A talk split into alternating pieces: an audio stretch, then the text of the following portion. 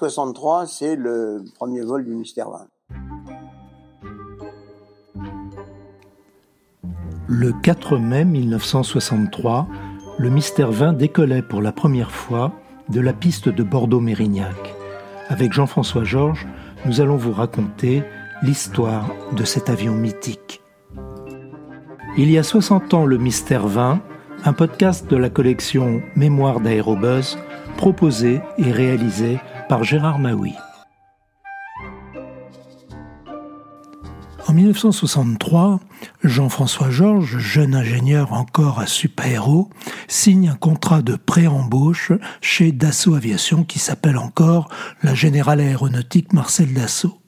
Il ne sait pas qu'il entame alors une carrière qui allait durer 40 ans, jusqu'à sa retraite en 2003 en tant que directeur général des avions civils de l'entreprise. Avoir eu dans le début des années 60 l'audace de dire on va faire un petit avion réaction pour les hommes d'affaires, un petit avion biréacteur qui va qu'on va vendre aux Américains et puis dans le monde entier, il fallait quand même une espèce d'audace absolument incroyable parce que à l'époque d'assaut, c'est un nom inconnu. Il est connu en France, pour dire aux États-Unis, d'assaut, d'assaut, personne ne sait ce que c'est. Parce qu'il n'y a pas encore eu la guerre des six jours. Mais avant ça, le nom est inconnu. Donc l'audace de Marcel Dassault, la vision, je ne sais pas comment il faut appeler ça, le génie, la vision, appelle ça comme tu veux. C'est extraordinaire. Aujourd'hui, un dirigeant d'entreprise dirait, ah, on va aller faire un, on se remet dans le contexte, on va faire ça. Il y aurait des gens qui feraient des études de marché, de bon, voilà, impossible, suicidaire, impossible, etc. D'ailleurs, les financiers de l'époque n'ont pas trop encouragé, comme c'était Marcel Dassault, ils n'osaient pas trop se mettre en travers. Au début des années 60, même s'il vient de réaliser de remarquables avions militaires comme les ouragans Mystère et autres Mirages, les avions civils tiennent une place importante dans l'esprit visionnaire de Marcel Dassault. C'est d'ailleurs par le biais des avions civils qu'il a renoué avec l'industrie aéronautique dans les années 30 en développant des avions civils qui ont marqué l'histoire de l'aviation. Absolument. Et ça aussi, c'est une, c'est quelque chose que quand je parle de, ces sujets, j'essaye de faire remarquer. Je dire, on a une image un peu militaire de l'assaut, mais pas du tout avant-guerre. Sa vision, sa volonté. Il avait fait des avions, alors il s'appelle 120, 160, qui étaient des avions. Il y en a un, c'était en gros le DC-3 en aussi bien, ou le C-47, disons. Il y avait un quadrimoteur qui était exactement le concurrent éventuel du DC-4, pas du Constel en l'améliorant. Donc c'était d'abord un, monsieur qui avait une vision de l'avion moyen de transport. On peut aller jusqu'à dire que les, les Falcon 20, ils ont un ancêtre. Et cet ancêtre, c'est le flamand, appareil qui permit à Marcel Dassault de reprendre son activité aéronautique après la Seconde Guerre mondiale. Bah, quelque part, oui, bien sûr. C'est pas, on, est loin de la forme, etc. Mais c'est quand même là aussi quelque chose qu'il imaginait un peu comme militaro-civil. C'était quand même aussi un avion de liaison d'état-major. Donc c'est vrai qu'il a un tropisme, on pourrait dire, très avion civil. Et c'est intéressant de se plonger sur, je crois, 120, 160 et 200, qui sont les, les avions, en fait, qui, s'ils avaient été soutenus, qui étaient probablement des avions aussi bons que leur équivalent américain, peut-être mieux. Il y a le savoir-faire mm. et l'espèce de patte instinctive qu'a Marcel Dassault. Moi, je prétends qu'on peut employer le mot génie dans le domaine de l'aéronautique parce que j'ai plusieurs fois dans ma carrière assisté à des décisions qu'il a prises sur la définition des avions qui étaient la bonne décision. C'était pas un résultat d'années de, de, calcul, etc. C'était au pif, à l'instinct. Donc il a une, et donc cette espèce de patte extraordinaire euh, euh, pour dessiner des beaux avions qui en plus soient des avions intelligents au niveau de l'aérodynamique et de, donc de l'efficacité aéronautique. Après avoir développé pour le compte du ministère de l'Air deux avions de liaison biturbopropulseurs, le Communauté et le Spiral, en 1961, Marcel Dassault décide donc de développer un avion de liaison biréacteur à haute performance, le mystère 100, qui deviendra finalement le mystère 20, bénéficie de l'expérience acquise dans le domaine des avions militaires. Il s'inspire du chasseur mystère 4 pour la définition de l'aérodynamique et des commandes de vol, et du prototype de l'avion de liaison flamand pour la construction du fuselage. Alors que le prototype prend forme sous le crayon des ingénieurs, le service des exportations, dirigé par Serge Dassault, commence à prospecter le marché américain. Il faut aller convaincre notamment des, éventuels clients, les Américains, de l'intérêt d'une machine aussi sophistiquée technologiquement euh, et faite par ce petit constructeur que personne connaît. Et ça, ça va être une des missions ou la mission confiée par son père à Serge Dassault, qui va aller donc faire un petit peu, euh, on veut dire la promotion du, du projet d'abord, puis du produit après, mais d'abord du projet et tâter un peu le marché pour voir. Et, euh, et alors c'est vrai que ça, ça sera un encouragement à poursuivre parce que la réaction, elle va être extrêmement positive parce que Serge arrive au fond avec des maquettes, hein, met sur la table des réunions, mais avec des, des maquettes qui euh, qui s'accompagnent de documents disant bah voilà le rayon d'action, la vitesse de croisière, euh, les performances de décollage et d'atterrissage ils en sont baba les Américains parce qu'il n'y a aucun avion à l'époque qui a qui peut prétendre à ce niveau de performance. Il y a en fait deux avions en réaction. Il y a le Jetstar, si je ne m'abuse, et puis Saberliner. Très loin en performance. Telle enseigne qu'il y a des gens qui disent attendez, vous charriez pas un peu là. En gros, il, y a, il paraît qu'il y a eu des. Alors là encore, on manque un peu d'éléments, mais ça, ça paraît presque naturel de d'avoir des gens qui doutent et disent bon bah écoutez on va voir. L'accueil a été, euh, il est rentré Serge en disant si on fait ce qu'on dit c'est un marché, un beau marché aux États-Unis. Alors bien sûr c'est un marché qui dit mais si vous faites ça euh, c'est vraiment intéressant. Maintenant vous n'avez plus qu'à montrer que vous êtes capable de le faire. Le retour de Serge va vouloir dire on construit le prototype et on le certifie. Dès qu'on aura montré qu'on est capable de faire ce qu'on dit, à ce moment-là les gens vont dire ah bah d'accord alors là on, on y va et à ce moment-là enclencher la série. À l'époque, il n'y a rien qui concurrence le mystère Bah, il a qu'un défaut, c'est qu'il n'est pas américain. Il va le devenir parce que rapidement, on va s'apercevoir que Mystère, c'est pas très joli comme nom. Il va surtout le devenir parce que début 1963, une compagnie américaine, et non des moindres, envoie en Europe une mission de prospection chargée de trouver le petit biréacteur qu'elle recherche pour prolonger ses lignes long courrier. La Panam est à la recherche d'un avion comme ça. C'est Panam, Pan American, c'est-à-dire c'est bon. Là, ça va ébranler le marché américain. Parmi les membres de la délégation de la Panam figure le célèbre aviateur américain Charles Lindbergh, vainqueur de l'Atlantique Nord, New York-Paris en 1927, et qui est maintenant conseiller du président de la Paname, Juan Tripp. L'histoire raconte que la délégation américaine visite les usines de Bordeaux-Mérignac quelques heures avant le premier vol du prototype du Mystère 20. Charlinberg, séduit par l'appareil, télégraphie à son président I found our bird. J'ai trouvé notre oiseau. Le président de la PANA fait grande confiance à M. Lindbergh et qui donc va enclencher les discussions commerciales. Pendant ce temps-là, l'avion va voler. Car nous sommes le 4 mai 1963, journée historique qui vit donc le premier vol du Mystère 20. Dans son histoire de l'aéronautique française, Jacques Nettinger, qui fut un grand spécialiste de l'information aéronautique et chef du service de presse du GIFAS pendant près de 30 ans, raconte.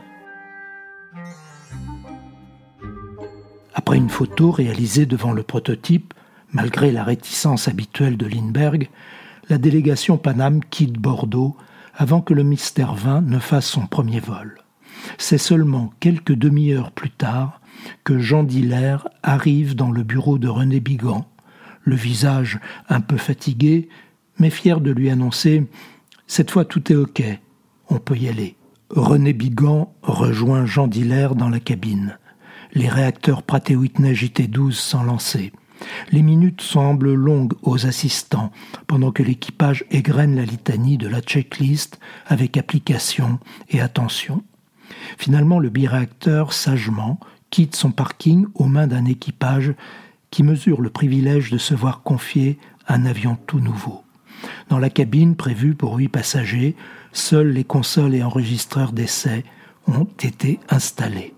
Le vol dure une heure cinq minutes. C'est le prélude à des essais menés promptement, car il est prévu que l'appareil sera présenté au très prochain salon du Bourget. Personne, pourtant, ne prévoit l'étonnante carrière du Bird auquel Charlinberg vient d'accorder sa confiance. Dix jours après la visite des Américains, Panam commande 40 appareils et précise qu'à terme, elle compte en acquérir 200. La compagnie envisage en effet de commercialiser le 20 aux États-Unis et au Canada, non sans l'avoir rebaptisé Fanjet Falcon. Mais pourquoi Fanjet? Parce que, encore une fois, ça veut dire, Fanjet, ça veut dire que c'est un avion réaction. C'est ce que ça veut dire.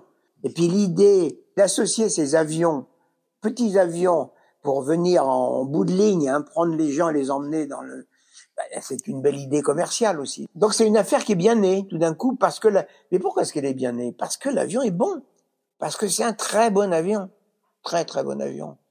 Mais comme très rapidement les essais, les évaluations vont confirmer, c'est pour ça que le, marché va démarrer s'ouvrir parce qu'il n'y a rien en face, pas grand chose, et qu'en plus ce qu'avait raconté Dassault, ça a l'air vrai.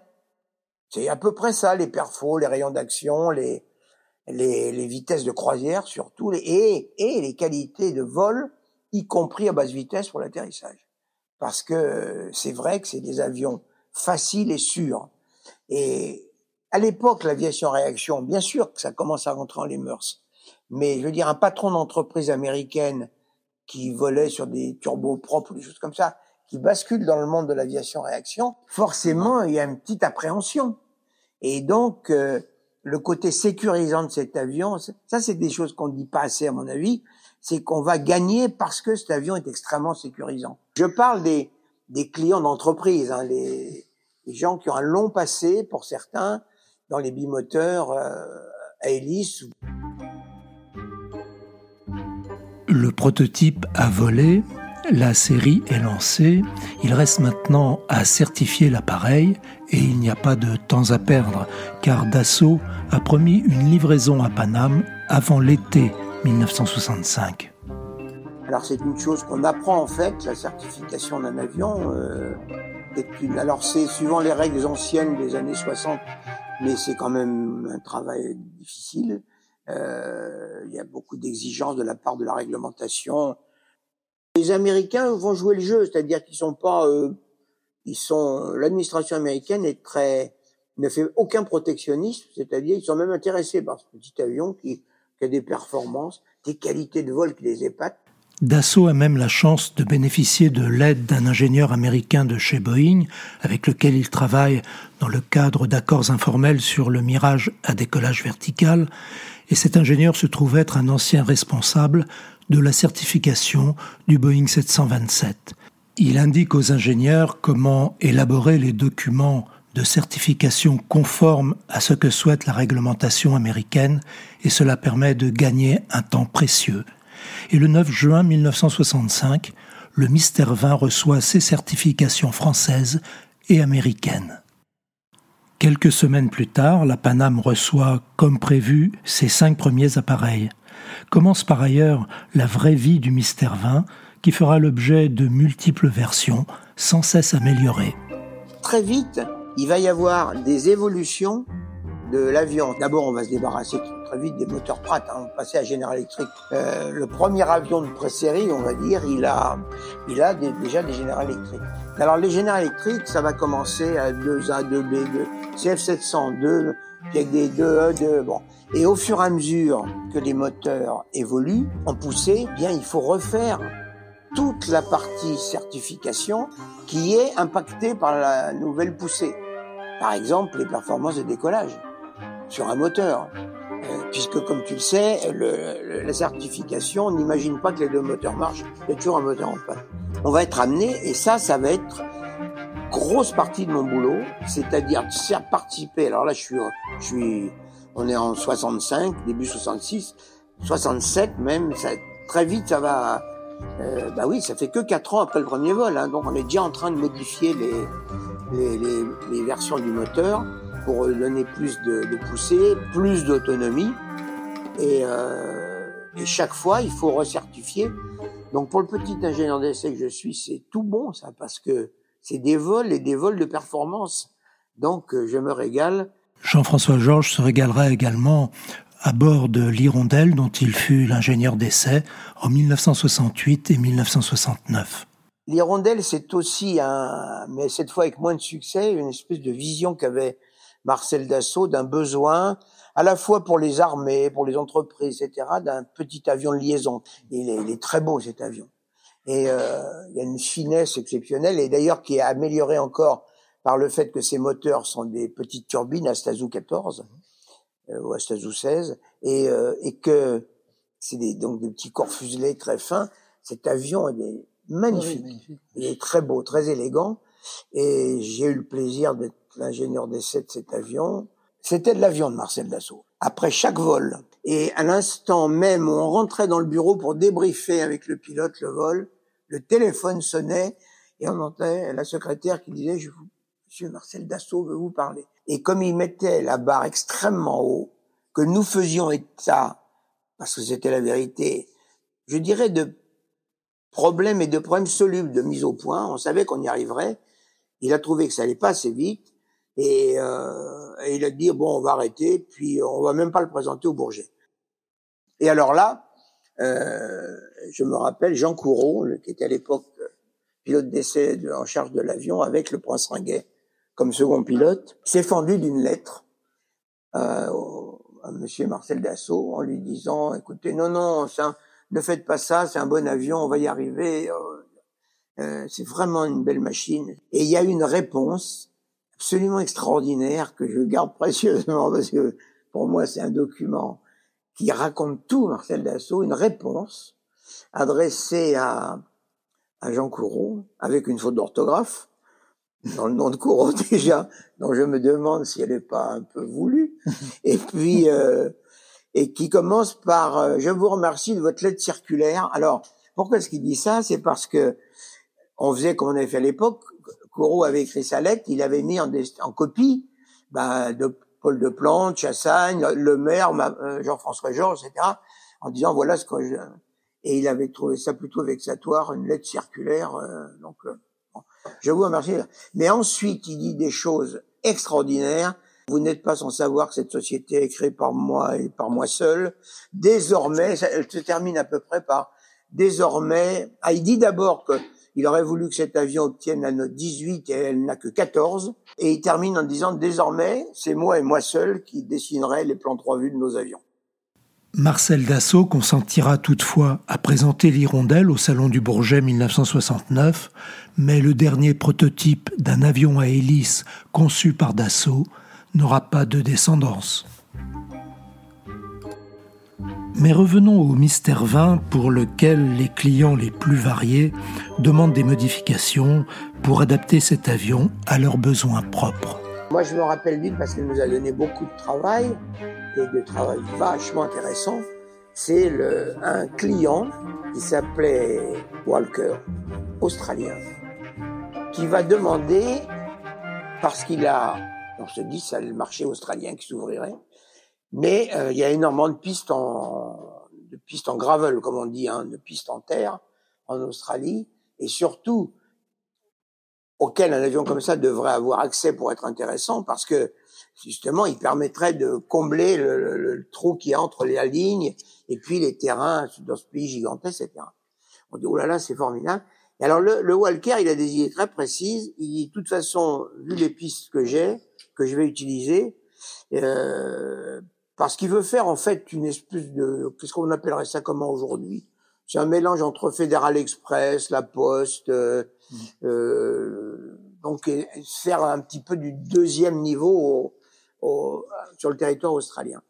Et il dit la seule solution c'est des pneus basse pression, parce que c'est pas rien. Les pneus basse pression c'est des pneus plus gros, ils tiennent pas dans les dans les soutes, Donc ils vont, on va faire très vite, alors étudier en quelques en quelques semaines, on va faire un euh, l'étude d'une. Alors cette fois, c'est une grosse modification avec des trains qui rentrent bien sûr sous la voilure, mais on referme pas les portes parce que ça tient pas. Tout ça, ça dépasse. Donc on modifie la même un petit peu l'aérodynamique, un petit peu quand même l'aérodynamique de l'avion, les performances euh, aussi donc. Et il va falloir certifier tout ça. Et on l'appelle le Mr. Walker, c'est le numéro 173. Et on va certifier ça, y compris euh, le, les capacités de décollage sur des terrains sommaires. Et cet avion, au Bourget 69, va décoller sur l'herbe.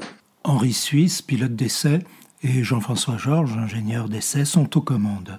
On est tous les deux là-dedans et euh, on a une peur horrible parce que cette piste, en fait, c'est plutôt un, bon, c'est pas un champ, mais c'est mmh. pas loin.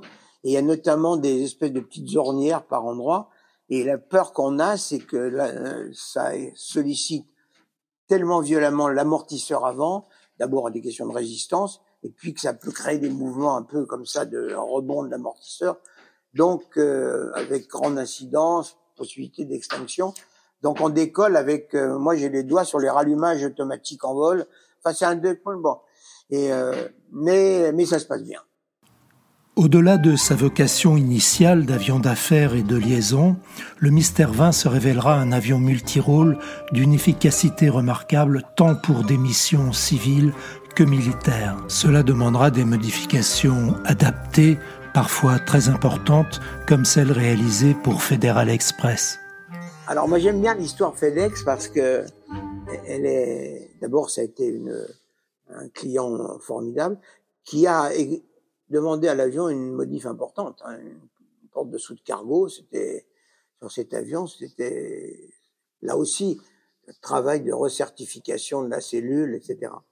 Et, euh, et j'ai beaucoup aimé l'histoire de FedEx et, et donc le, le, la contribution qu'a été pour cette histoire le, le, le Falcon 20, c'est que en fait Fred Smith est un jeune homme de famille euh, comme il y en a aux États-Unis euh, où l'argent n'est pas le problème, qui a eu cette idée et que dont le père lui dit bah tiens voilà quelques millions de dollars, euh, amuse-toi avec créer Express, on sait ce que c'est devenu. Et donc euh, je pense que le fait d'avoir été associé à des des aventures comme FedEx et avec la d'abord associé à un concept à l'époque extrêmement innovant, hein, parce que je crois pouvoir affirmer, je ne me trompe pas, que la l'idée c'était d'avoir à Memphis, si je me rappelle bien, une base centrale, un hub de transport de un hub postal finalement et, que ça et l'avion était suffisamment fiable, euh, suffisamment euh, disponible. C'est c'est évidemment un truc comme ça, ça marche que si l'avion est disponible euh, H24 et que ça a beaucoup contribué parce que d'abord c'est une utilisation très extensive et ça a beaucoup contribué à la, à la, au succès du, du Falcon 20. L'avion Mystère 20 est devenu un avion euh, emblématique, un peu le, le symbole de, de la performance, mais de la régularité, de la solidité. Par ailleurs, les différentes versions du Mystère 20 ne cessent de s'améliorer. D'une part, on fait des progrès technologiques chez les motoristes et euh, qui s'accompagne de d'amélioration de la consommation, donc d'augmentation du range. Et puis en même temps, euh, bah, il faut la concurrence, elle roupille pas.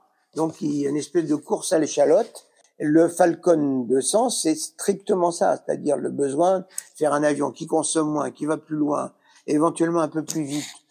C'était pas le truc principal, mais c'est surtout un plus grand rayon d'action qui fasse des moteurs moins bruyants parce qu'à l'époque, on commence déjà à devenir soucieux de, de ça. Faut dire que c'est pas c'est pas la première qualité du Falcon 20, le silence, hein, mais à l'intérieur. Mais, mais bon, à l'époque, on, on savait pas trop bien faire.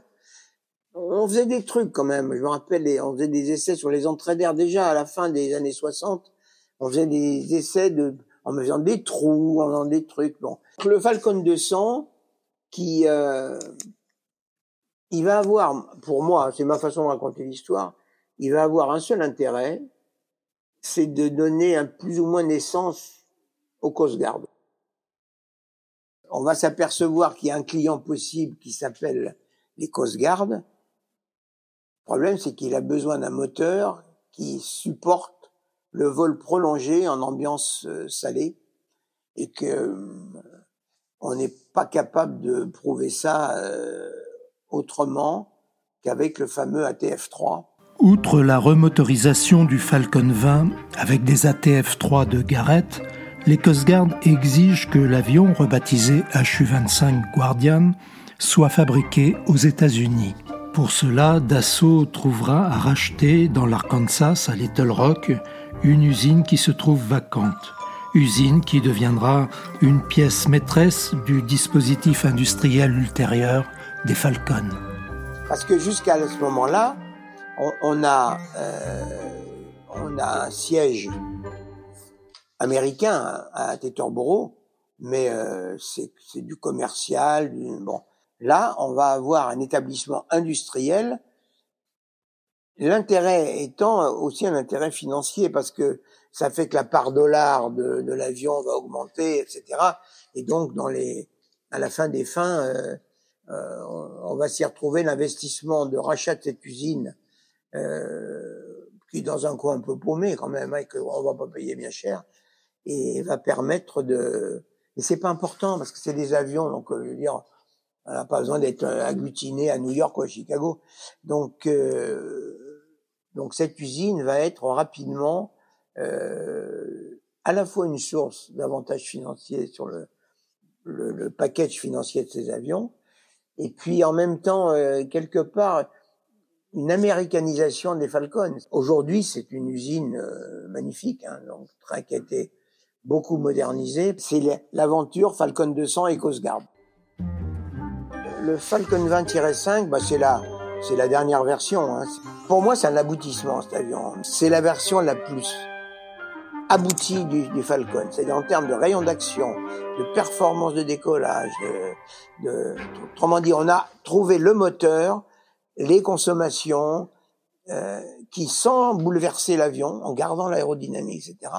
Bon, bien sûr, c'est pas un avion d'aujourd'hui avec la, taille de guêpe, les trucs ultra sophistiqués point de vue aérodynamique et tout, mais c'est partant d'un Falcon, d'un Mystère 20, on va dire de base, c'est ce qu'on peut faire de mieux. J'avais plaisir à dire que c'est, on a fini par une version euh, qui avait de la gueule.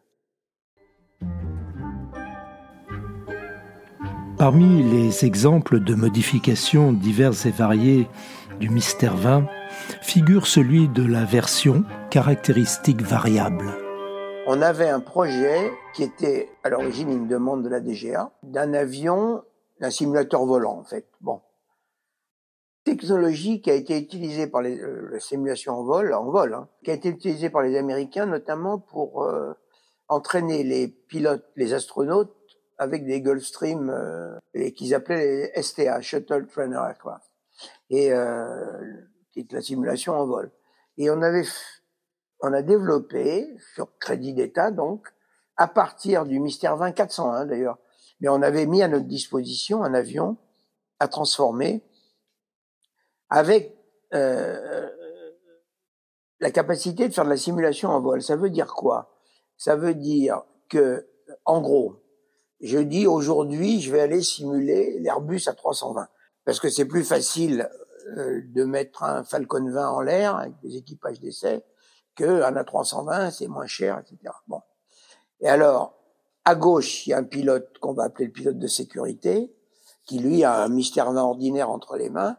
Et puis de temps en temps, clac, on passe en mode simulation, et c'est le pilote de droite qui lui va piloter le modèle qu'on a rentré dans les calculateurs. À partir de ce moment-là, le Mystère 20 va réagir aux ordres du pilote et aux conditions extérieures, etc.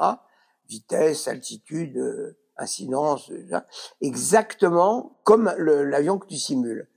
Au début, c'était 5 degrés de liberté. On avait mis ce qu'on appelait des travelons. C'est pas très joli comme euh, des grands plans verticaux sur les voleurs. Permettaient à eux de créer des accélérations comme ça. C'était un programme, on va dire, un peu exotique quand même. Et en plus, qui faisait développer des commandes de vol électriques, bien sûr, et numériques. parce que les calculateurs qui prenaient le modèle de l'avion simulé et fabriquaient les ordres pour mystère 20, c'est des calculateurs. Donc, à cette époque-là, on a fait à la fois la découverte de la, la, mise au point de la simulation en vol et des progrès énormes sur les commandes de vol numériques, électriques numériques, qui ont servi pour les avions d'armes.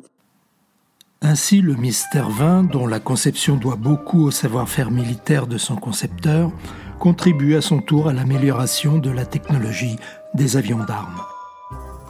Grâce à son succès auprès d'acteurs prestigieux comme Panam, FedEx ou les US Coast Guard, et grâce à la confiance de centaines d'entreprises qui l'ont adopté pour les déplacements de leur personnel, le Mystère 20 a contribué à la renommée internationale des avions civils de Dassault Aviation, dont plus de 2100 exemplaires volent aujourd'hui dans le monde, 60 ans après le premier vol de leur ancêtre, le Mystère 20.